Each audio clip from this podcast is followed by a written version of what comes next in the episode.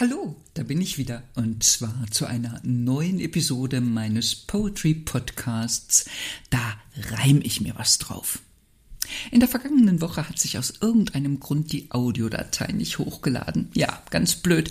Deswegen sind die Stammhörer und Follower leer ausgegangen. Tut mir leid. Ich hoffe, Sie werden durch eine besonders schöne, ans wahre Leben angelehnte Folge entschädigt. Also, jetzt viel Spaß bei Kilometer sammeln. Weißt du, Tantchen, was mich immer wieder echt erstaunt?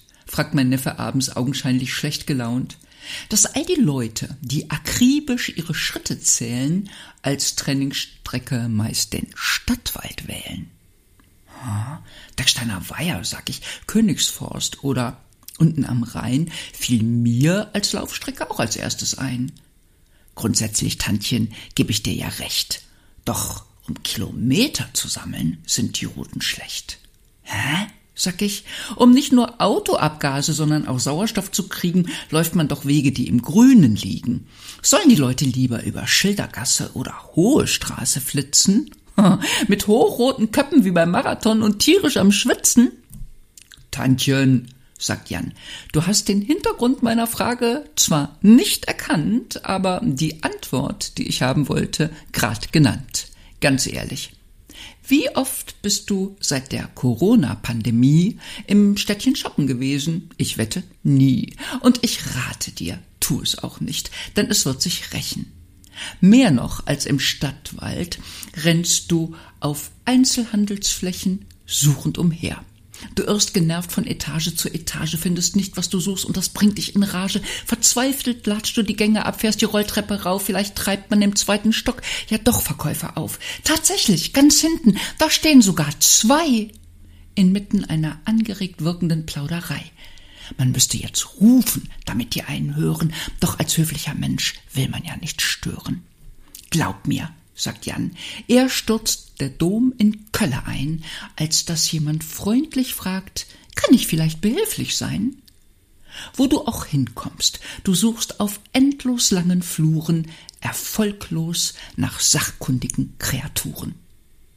Neulich, erzählt Jan, wollte ich mich bei Saturn über Display-Austausch oder Neukauf eines Tablets informieren. Auch dort musste ich den einzigen Mitarbeiter quasi erstmal ausspionieren, um dann zu hören, der zuständige Kollege habe seit 18 Uhr frei und dass er selber für Mobilfunk und nicht für Computer zuständig sei. Danach bin ich gefühlt 17 Gänge rauf und runter gelaufen. Ich schwör dir, Tantchen, es war zum Haare raufen. Schließlich kam einer angeschlurft. Fettiges Haar und mürrischer Blick. Ich sag, hätten Sie vielleicht mal einen Augenblick und erklären mir bitte kurz, also nur auf die Schnelle, den Hauptunterschied dieser zwei Modelle? Der Typ greift zum Infozettel neben dem Gerät, liest stockend den Text ab, anstatt er mich berät. Das ist natürlich nicht ansatzweise hilfreich gewesen. Wie du weißt, kann ich durchaus schon selber lesen. Was mich, sagt Jan, am meisten amüsiert, wenn von Beratungsdiebstahl gesprochen wird. Dabei kann von Beratung, meint mein Neffe und nippt an seinem Wein, in den meisten Fällen kaum die Rede sein. Im inhabergeführten Geschäft, da kennt man sich noch aus, aber nicht bei den großen Ketten und im Warenhaus. Letzte Woche will ich bei Douglas einen Duschgelspender reklamieren, denn der Pumpmechanismus wollte von Anfang an nicht recht funktionieren. Ein Mann im Erdgeschoss weist mir den Weg zum ersten Stock. Dort steht eine Frau mit sehr viel Make-up und sehr knappem Rock. Ich sage Guten Tag und erkläre ihr besonders nett, dass ich Probleme mit dem Duschgelspender hätte. Ich registriere ein theatralisches Augenklimpern, blicke auf zahnbürstendichte Wimpern, vernehme alsdann einen hochnäsigen, fast pomadigen Ton. Die Kassen im Erdgeschoss sind zuständig für die Reklamation. Von weitem sehe ich, nur eine ist besetzt und davor ist eine Schlange. Ich stelle mich hinten an und warte echt, echt lange, weil drei Kunden vor mir, vielleicht sind es auch vier, die Einkäufe verpackt haben wollen in Geschenkpapier.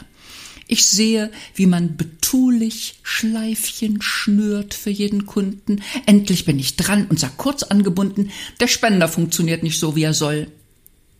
Die Frau schaut prüfend auf die Flasche. Die ist ja gar nicht mehr ganz voll. Was spielt denn das für eine Rolle? sag ich inzwischen etwas aufgebracht, woraufhin die Dame fragt, haben Sie den Kassenzettel mitgebracht?